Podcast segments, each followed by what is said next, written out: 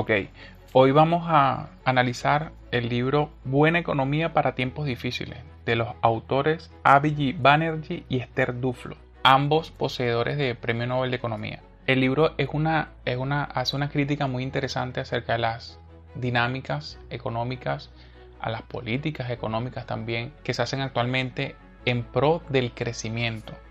Como ya saben, es un análisis donde yo resalto los puntos que yo considero más importantes. Son cosas, no, no soy economista, no, no me dedico a esto, pero creo que como ellos mismos dicen, la economía es demasiado importante como para dejárselo únicamente a los economistas. Me llamó muchísimo la atención leer este libro como para tener una idea, eh, porque es un libro muy recomendado y también quería tener una idea más o menos de, de tener un punto de vista a nivel económico. Nunca me había leído un libro completo que, hablara de economía, siempre había visto artículos y cosas así, y me resultó interesante desde el primer momento, ¿no? Desde la introducción ellos comienzan con un punto bastante interesante, que hicieron una encuesta para ver cuántas personas confiaban en los economistas, y resulta que menos del 25% de las personas confían en los economistas cuando hablan de economía. Únicamente los políticos estuvieron por debajo porque hicieron una encuesta en diferentes profesiones y únicamente los, políticos son, están por debajo de los economistas. Claro, Banerjee y Duflo dicen que esto sucede porque los economistas intentan constantemente estar haciendo predicciones y en la economía no se puede hacer predicciones a, a largo tiempo. Incluso evaluaron todas las predicciones económicas que se han hecho en un lapso como de 10 años y el rango de exactitud ha sido muy poco.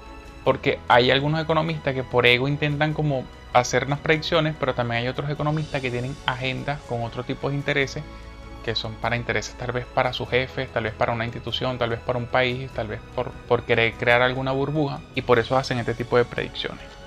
El primer punto con el que comienza, el primer capítulo con el que comienza este libro, es hablando de la inmigración. Y fíjate que me parecieron muy interesantes algunos puntos porque es una idea muy contraria a la que yo tenía sobre la inmigración o sobre por, o por lo menos lo que se ve en las redes sociales, lo que se ve en las noticias, de que la inmigración se ve como algo negativo y ellos están un punto de vista muy diferente. Primero comienzan diciendo que a veces la percepción de la inmigración es mucho más alta de la que se cree. Por ejemplo, en Italia los inmigrantes son un 10%, pero cuando hicieron la encuesta a las personas de ese país, cuánto creían que eran los inmigrantes que había en el país, superaban el 26%. O sea, había una percepción de que había una cantidad de inmigrantes mucho mayor de la que realmente había. Y yo creo que esto también es lo que nos sucede mucho a los venezolanos, ya que con este boom de las redes sociales, el tema de la inmigración de Venezuela, entonces, entonces hace mucho más fácil, o sea, eso facilita que las personas crean la inmigración de los venezolanos mucho más grande de la que realmente sucede. Van y Duflo dicen que los estudios indican que los inmigrantes no perjudican los salarios, no perjudican los sueldos, que los inmigrantes no le quitan el empleo a, las personas del país donde van, ya que primero los inmigrantes hacen los trabajos que nadie quiere, por salarios que nadie quiere. Incluso se abren hasta vacantes que no existen si no hay un inmigrante que los quiera hacer. Vacantes de trabajo que nadie quiere, tal vez lidiar con la basura, eh, trabajar de servicio en una casa, que son trabajos que no existirían de no haber inmigrantes. A nivel económico, el inmigrante hace que la situación mejore, ya que el inmigrante consume, el inmigrante, gasta, el inmigrante también se corta el pelo, también se va de fiesta, también hace compras, pero también nos indican que los inmigrantes a veces tienen muy altas expectativas de lo que se van a encontrar. O sea, los inmigrantes a veces creen que inmigrar es la solución y que el sitio donde se van es la panacea. Muchos inmigrantes ni siquiera estudian bien ni se preparan para lo que se van a encontrar en el momento que emigren. Y se le hicieron encuestas a muchísimos inmigrantes de qué creían que iban a encontrar, de eh, cuánto salario creían que iban a ganar, eh, cómo creían, cuánto tiempo creían que iban a tener empleo. Obviamente los cálculos que las personas hacían estaban totalmente fuera de la realidad. Se equivocaban en el salario hasta de 50 a 100% de lo que supuestamente iban a ganar. Se equivocaban en el tiempo prudencial en el tiempo que creían que iban a encontrar empleo. El siguiente capítulo, Barnett y Duflo hablan del problemas del comercio. Comienzan hablando acerca de la marca, cómo la marca protege a las empresas de la competencia. Yo creo que esto es un tema que ya todos sabemos, ¿no? El tema de las marcas. Pero lo interesante aquí es que ellos nos dicen que el etiquetado y la distribución, los costos de etiquetado y producción son mucho más altos que los costos de fabricación. Lo cual significa que un producto más eficiente no afecta en nada el costo del producto. Imagínate, reducir el costo de producción 50% solo reduce 7.5% del costo final. O sea que en pocas palabras, cuando nosotros compramos un producto, realmente nosotros no estamos pagando la producción, nosotros estamos pagando por la marca, por el valor de la marca de ese producto. Banner y Duflo también nos dicen, nos hacen un comentario aquí súper interesante, ¿no? El libre comercio no es la solución mágica para el desarrollo, ni siquiera para el mismo comercio. Si China y Estados Unidos no comerciaran, realmente perderían muy poco, ya que son pares con infraestructura, capital humano y economía lo bastante robusta.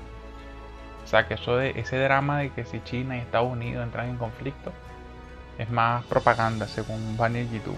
El capítulo 4 se llama Deseo, Deseos y Necesidades.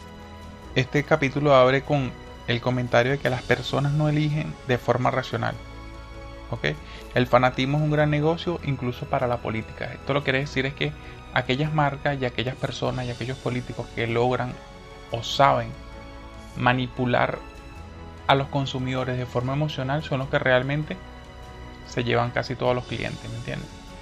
Y se llevan obviamente todos los adeptos y todos los votos. Por ejemplo, hicieron un, seguimiento a unas personas eh, en una aldea donde se dieron cuenta que había casas donde estaban pasando cierta necesidad a nivel de alimentación, pero tenían muy buenos televisores. Estas casas, televisores plasma 22 pulgadas, tal vez no, no, no indican el modelo del televisor, pero dicen que son un buen televisor. Y aunque tenían necesidades a nivel de alimentación, una de las le preguntaron a una de estas personas por qué, bueno, por qué no vendes el televisor y compras comida. Y él dice que el televisor, o sea, en la aldea no hay nada que hacer. El televisor es la única fuente de entretenimiento que tenemos en la aldea. O sea, el valor para ellos del televisor era mucho más alto que simplemente, sea, si lo vendíamos, eso es lo que nos iba a dar a que un mes más de, de comida. Sin embargo, el televisor representa nuestra fuente de entretenimiento y prefiero comer un poquito menos pero tener en qué entretenerme. Y esto es lo que nos indica que las personas no toman eh, decisiones racionales. Hay una parte emocional y las personas intentan también llenar esa parte emocional.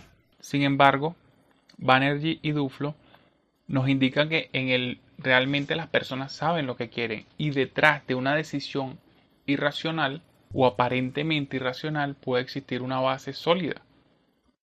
Pero ya tendría que irse caso por caso Lamentablemente también y Duflo nos dice que aquí es donde se crea el modelo simple del comportamiento de rebaño, que es cuando las personas comienzan a tomar decisiones porque ven que esas mismas decisiones las toman otras personas, pero no porque quieran copiar a las otras personas, sino porque creen que las otras personas tienen una información distinta a lo que ellos tienen.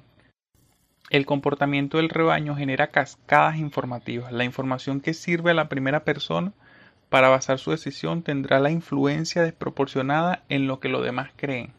El comportamiento de otros puede transmitir una señal que altere nuestras creencias y nuestro comportamiento. Y mientras más llora la cantidad de personas, mucha mayor es la influencia. Esto es lo que se conoce con Robert Cialdini, esto es lo que se conoce como la prueba social o el social proof. Aquí hay otro término eh, interesante del que nos habla Banerjee y Duflo, que se conoce como la discriminación estadística, que es la que explica por qué en Estados Unidos la policía justifica la detención más frecuente de conductores negros. Aquí nos cuentan que anteriormente en Estados Unidos en las planillas de ingreso de empleo había que colocar si tenías o no tenías antecedentes penales. O sea, había que marcar la casilla si habías tenido antecedentes penales o si habías estado en prisión era una casilla que simplemente se tildaba, no tenías que colocar el, el por qué. Pero automáticamente al marcar esa casilla era muy bajo el índice de empleos que se le daban a esa persona simplemente por tener antecedentes penales. Ahora, es, eso, no eso, eso no discriminaba entre negros ni blancos. O sea, si tú eras negro o eras blanco, marcabas la casilla, el porcentaje de, de empleos que no se le daban a los negros igual que no se le daban a los blancos. Pero, por temas, me imagino que de presión social o, políticos, la casilla la terminaron eliminando de la planilla de empleo. Bueno, eliminando no, la terminaron prohibiendo. Sin embargo, la casilla estaba allí. Y el que la quería llenar la llenaba y el que no la quería llenar no. O sea, el que la quería marcar la marcaba la que no la marcaba no la marcaba. Y esto perjudicó en gran medida a todas las personas de color que iban a buscar empleo porque al no marcar la casilla de por sí ya como que asumían que si tenías antecedentes penales. Y Banner y Duflo nos dicen la razón era que sin la información real sobre los antecedentes penales, los empleados asumían que había más posibilidades de que todos los solicitantes negros hubieran sido condenados.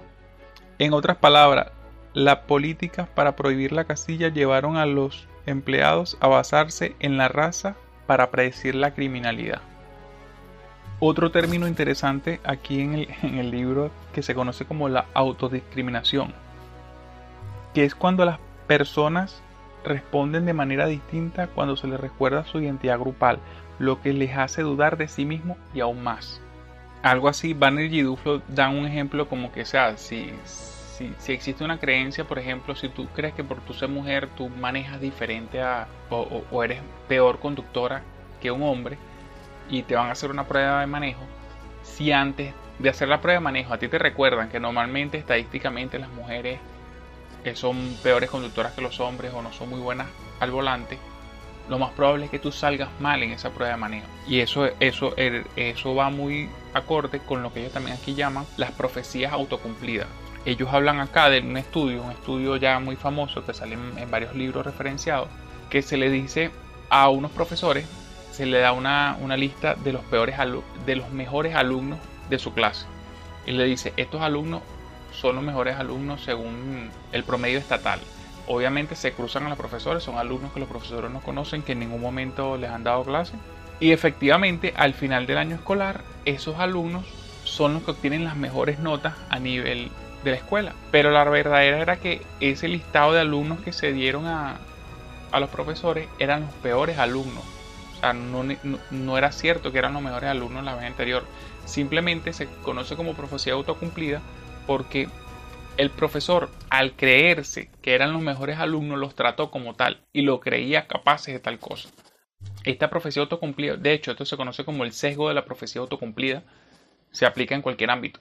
Y, a nivel de liderazgo en las empresas también se maneja mucho porque las suposiciones al momento de dirigir, al momento de delegar una tarea, al momento de, de tomar una decisión, influyen mucho en, el equipo de trabajo, ya que si, si tú no crees que una persona o tu equipo de trabajo como tal pueda hacer la tarea, el simple hecho de tú suponer que no son capaces de hacer la tarea incide negativamente en el resultado final. Vanilla y Duflo terminan este punto eh, con la siguiente cita que dice, hoy en día los psicólogos animan a los padres a no decirle a sus hijos que deberían ser amables, sino a decirles que son amables y que lo único que tienen que hacer es comportarse de acuerdo con la amabilidad natural y eso sirve para todos nosotros. Acá hay otro término, una de las cosas que también está impactando de forma negativa en, en la sociedad según Bani y el Duflo y que está afectando gravemente a la economía es lo que ellos denominan como cámaras de cámaras de eco es cuando las personas de mentalidad parecida se reúnen para escucharse entre sí mismos ¿Y por qué es algo negativo? Bueno, porque realmente no hay un flujo de ideas, no hay, no hay, no hay un debate de ideas.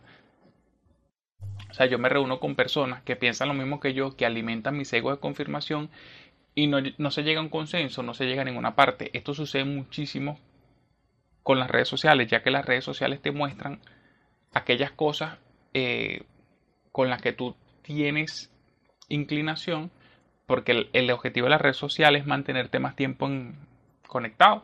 Y la única forma de mantenerte conectado es mostrarte son las cosas que a ti te gustan. Y los grupos que a ti te gustan y imágenes y videos de cosas que a ti te gustan. ¿Qué sucede? Que eso hace que se creen cámaras de eco. Cámaras de eco donde los grupos son de personas que tienen los mismos gustos. Y eso por un lado es positivo, pues porque las personas disfrutan, pero nunca tienes como que acceso al otro punto de vista. Y al tener acceso al otro punto de vista, ni siquiera vas a considerar que existe otro punto de vista.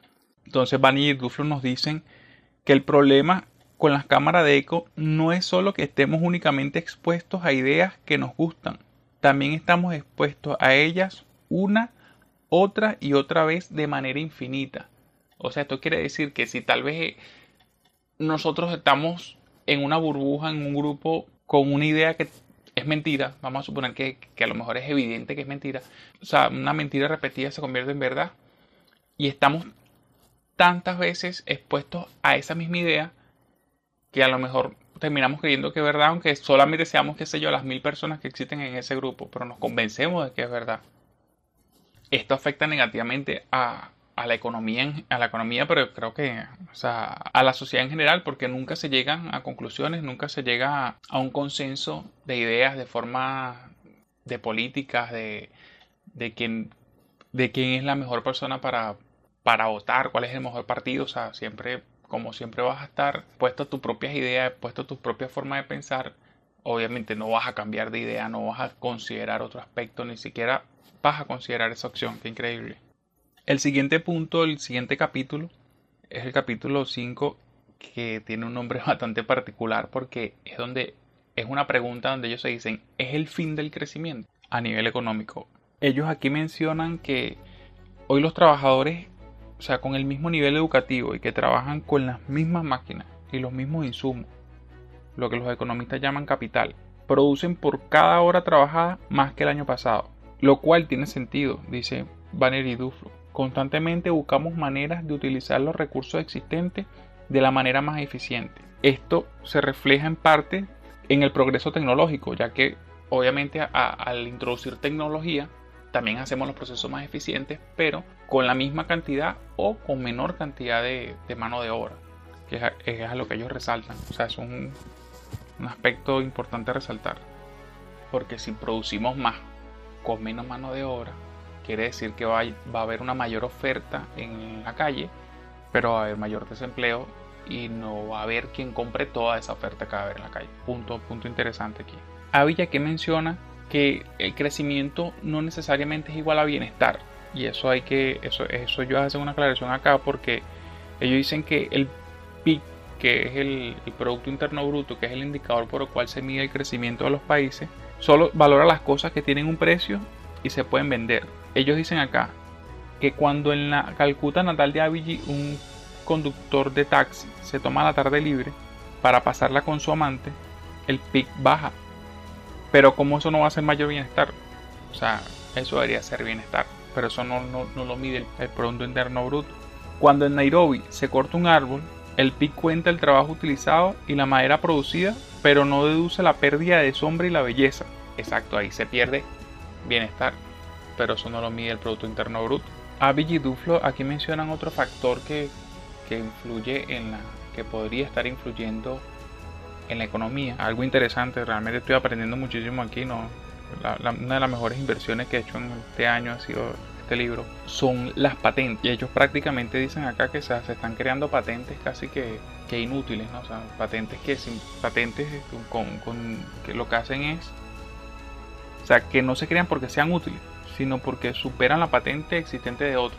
Y como las patentes protegen el derecho de uso de, algunas tecnologías, no se están enfocando en, o sea, las empresas no se están enfocando en innovar, sino en ver cómo pueden aplicar una patente que ya existe sin violar ese derecho. Pero lo que ellos dicen es que eso está afectando directamente a la innovación. Ellos dicen así, la protección de patentes es importante para que la gente innove, pero es fácil llevarla demasiado lejos y permitir que los propietarios actuales se duerman en los laureles. En su lugar, tiene que haber un equilibrio entre la innovación en terreno virgen y la posibilidad de adoptar las ideas de otra gente. O sea, las patentes sí funcionan para que la gente innove, para que la gente quiera, quiera que su idea, tener los derechos de las ideas que se van creando. Pero también llega un momento que, como están haciendo un buen dinero, una buena plata con esa patente que ya registraron, y no tienen competencia porque la ley los protege, entonces dejan de innovar. Y resulta que los innovadores son que como menos del 10% de las personas en el mundo. Abe y Duflo hacen aquí un comentario acerca del impuesto para los ricos y son como bien claros y, concisos sin, sin mucho rodeo que dicen. Seamos claros, la bajada de impuestos para los ricos no produce crecimiento económico. En un mismo país, las tasas de crecimiento cambian drásticamente de una década a otra sin que se produzca un gran cambio aparente en nada más. O sea, prácticamente está diciendo que no hay una manera de predecir o determinar por qué se generan los cambios económicos, crecimientos o caídas. Esto es increíble. Bueno, aprendamos juntos, sigamos aprendiendo juntos. Esto es interesante. Claro, ellos sí dicen aquí que, o sea, ¿con qué nos deja esto? O sea, parece relativamente claro que hay algunas cosas que sí se deben evitar o que sí se tiene claro, pues como la hiperinflación, las tasas de cambio fijas extremadamente sobrevaluadas y el comunismo en sus variedades soviética, maoísta o norcoreana. Pero más allá de eso, ellos dicen que al igual que en los países ricos, no se tiene una receta reconocida para hacer que exista un crecimiento en los países pobres. Ellos resaltan que en el mundo se han hecho muchísimas creaciones, muchísimas iniciativas con el creyendo que son como la panacea de, de, la educación, de, de, algunos temas en concreto que realmente no, no, no, han funcionado, como el ordenador portátil de 100 dólares que era para educar el mundo, que en realidad cuesta 200, indican ellos aquí, y se ha demostrado que de hecho no tuvo un impacto en lo que los niños aprenden y que en las economías no necesariamente sobreviven las empresas productivas. Dicen que en una economía concreta coexisten empresas productivas y no productivas y los recursos no siempre fluyen hacia su mejor uso. Bueno, yo creo que todo lo que hemos trabajado en empresas sabemos que, que esto es cierto. ¿no? Algunas empresas tienen más empleados de lo que necesitan mientras que otras son incapaces de contratar. Esto es lo que los malos macroeconomistas llaman mala asignación. Aquí hace alusión a las empresas familiares. Se dice que las empresas familiares son comunes en todo el mundo, desde las pequeñas granjas hasta los grandes grupos familiares. Yo, creo que todo el que ha trabajado en Latinoamérica en algún momento hemos trabajado en alguna empresa familiar, en alguna pyme. Ellos, ellos dicen, Vanilla y Duflo dicen que no siempre se adaptan por completo a los incentivos económicos. Las empresas se pasan a los hijos incluso cuando las hijas podrían ser mejores gestoras. Las empresas que nombraban a consejeros delegados de la familia experimentaban un gran deterioro de su rendimiento en los tres años posteriores en comparación con las empresas que nombraban a consejeros delegados que no eran de la familia. Sus retornos sobre los activos caían un 14%. O sea, aquellas empresas que nombraban lo que se conoce como el CEO, lo que está de moda ahorita, nombraban un consejero delegado de la familia caían hasta un 14%. O sea, empeoraban a partir de los tres años próximos.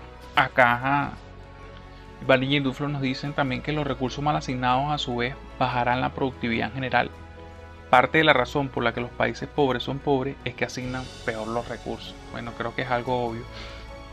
También nos dice que la economía estadounidense, a diferencia de, de otros tipos de economía, es que la economía estadounidense las empresas o crecen o cierran.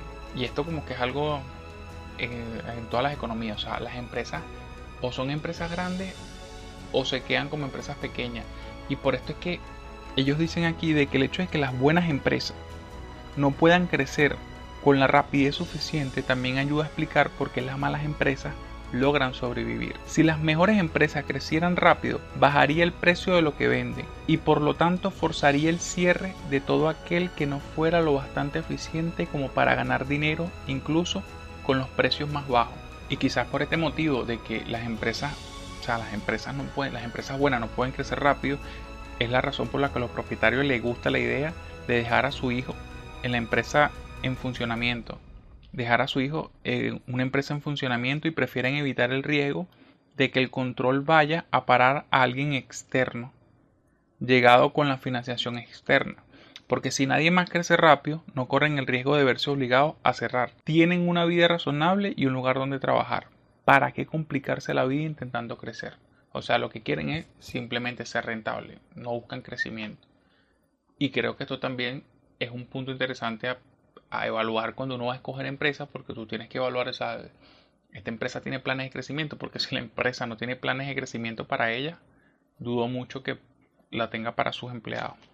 Y aquí ellos hablan de, de un experimento súper interesante que yo creo que todos los dueños de empresas, fundadores de empresas, directores de empresas deberían de leer. Bueno, todo lo deberíamos leer todo, pero creo que aquellas personas que toman decisiones dentro de las empresas deberían leer esta, este experimento que ellos mencionan acá, porque ellos dicen que por experimento se envió a un equipo de consultores, obviamente de forma gratuita, para que trabajaran cinco meses con los responsables de una serie de empresas escogidas al azar. Los beneficios aumentaron 300 mil dólares por empresa. Ellos indican aquí que eso no era una minucia ni siquiera para las empresas que eran relativamente grandes. Además, la mayoría de los cambios que lo hicieron posible eran cosas relativamente simples, como etiquetar los inventarios, sacar la basura. Es difícil de entender que los directivos, si de verdad querían aumentar los beneficios, necesitaran esa cara ayuda externa, porque si hubieran tenido que pagar por ella, la consultoría habría costado 250 mil dólares. Parecen dispuestos a llevar a cabo cambios que resultan evidentes si alguien se los señala y les avergüenza, pero no los hacen por sí mismos. O sea, qué increíble. Y creo que bueno, creo que es evidente y que todas aquellas personas hemos visto que esto realmente sucede, pero es súper interesante. O sea, eran cambios pequeños y que muchas veces vemos y sabemos que no se hacen en las empresas, pero no sé por qué razón nadie toma como la iniciativa, por lo menos en el departamento que le corresponde, en el área que le corresponde, y le hace seguimiento a este, este, tipo de cosas. Claro, creo que también hay mucha gente que como que subestima el poder que tienen estos pequeños cambios, hasta desde el reciclaje, cualquier cosita, o sea, hay pequeños cambios, pequeñas cosas que se pueden enfocar y tienen una repercusión increíble a largo plazo y también en el, en el trabajo en el, en el trabajo de equipo. Yo cierro en este punto 5 del fin del crecimiento con un comentario que a mí me hizo muchísimo me identifiqué mucho porque creo que eso es lo que está pasando actualmente en Venezuela, que ellos dicen, cuando se parte de una economía espectacularmente caótica, es relativamente fácil crecer rápidamente gracias a las ganancias que se producen al hacer una mejor utilización de los recursos. Y básicamente, o sea, eso es lo que está pasando aquí en Venezuela. Obviamente estábamos mal, grave, más que mal grave, tocando, tocamos más que el fondo. Y vemos ahorita como cierta mejoría económica, cierto crecimiento, pero obviamente esto viene que estábamos en la nada. el siguiente capítulo, el capítulo número 6, ellos lo denominan con el agua al cuello y, tocan, tocan el tema del cambio climático y de la contaminación. Y abren con la siguiente frase que dice, la mayor parte de las emisiones de CO2 se generan en los países ricos o en la producción de lo que consume la gente en los países ricos. Pero la mayor parte de los costes se experimentan y se experimentarán en los países pobres. A medida que aumente el consumo, necesitamos más energía para producir todas las cosas que se consumen. Interesante eso donde al final terminamos pagándolo de los países pobres. Porque la, contaminación no, no, no ve fronteras, o sea, se genera la contaminación en los países ricos, pero las fronteras no detienen el aire, no detienen los ríos, no detienen ningún tipo de contaminación en general. Eso es algo súper interesante. Ellos indican acá que las emisiones en el nivel necesario para mantener a raya el calentamiento global costaría alrededor del 1% del PIB mundial cada año. O sea, si te pones a ver, no es tanto porcentaje. El problema es cómo se asigna ese 1%. O sea, qué país contamina más, quién tiene que dar más. Eso es un tema que ellos acá ponen que es una incógnita. Y al querer disminuir las emisiones de CO2, una de las cosas que se van a bajar su consumo es el petróleo y el carbón. Pero ellos indican acá que si menos personas utilizan carbón y petróleo, los precios de esos insumos se desplomarán, lo cual hará muy tentador que se vuelvan a ser utilizados. O sea, para todo lo que se pueda vender, todo lo que se pueda comercializar, siempre va a existir un mercado y siempre va a existir quien lo quiera hacer. Si hay personas que se dedican al crimen, creo que también habrán personas que se dediquen a utilizar los materiales que contaminan sin importarle el futuro de sus hijos. En el capítulo número 7, que es el próximo capítulo que vamos a analizar, es sobre la automatización, la automatización de los empleos. Acá Van y Duflo nos indican que según un informe de McKinsey, concluye que en Estados Unidos el 45% de los empleos corre el riesgo de ser automatizado. Otro estudio reveló importantes efectos negativos un robot más en una zona de desplazamiento reduce el empleo en 6.2 trabajadores y también baja los sueldos. O sea, un robot más ser, podría ser lo mismo que 6.2 personas. Y obviamente bajar los sueldos porque ese robot lo que le van a pagar es lo que costó y la depreciación la amortizan en el, tiempo de útil del robot. Y el robot no pide vacaciones, no sale de no, no mete embuste, no se cansa, no crea sindicato, no pide aumento de salario. Y ellos, Vanilla y Duflo, nos dicen que este tipo de automatizaciones son muy atractivas en aquellos países donde los costos de despido son altos, son muy altos, porque hay países que intentando proteger al, obviamente a los empleados, los costos de contratar un empleado, o sea, el, costo para despedir a una persona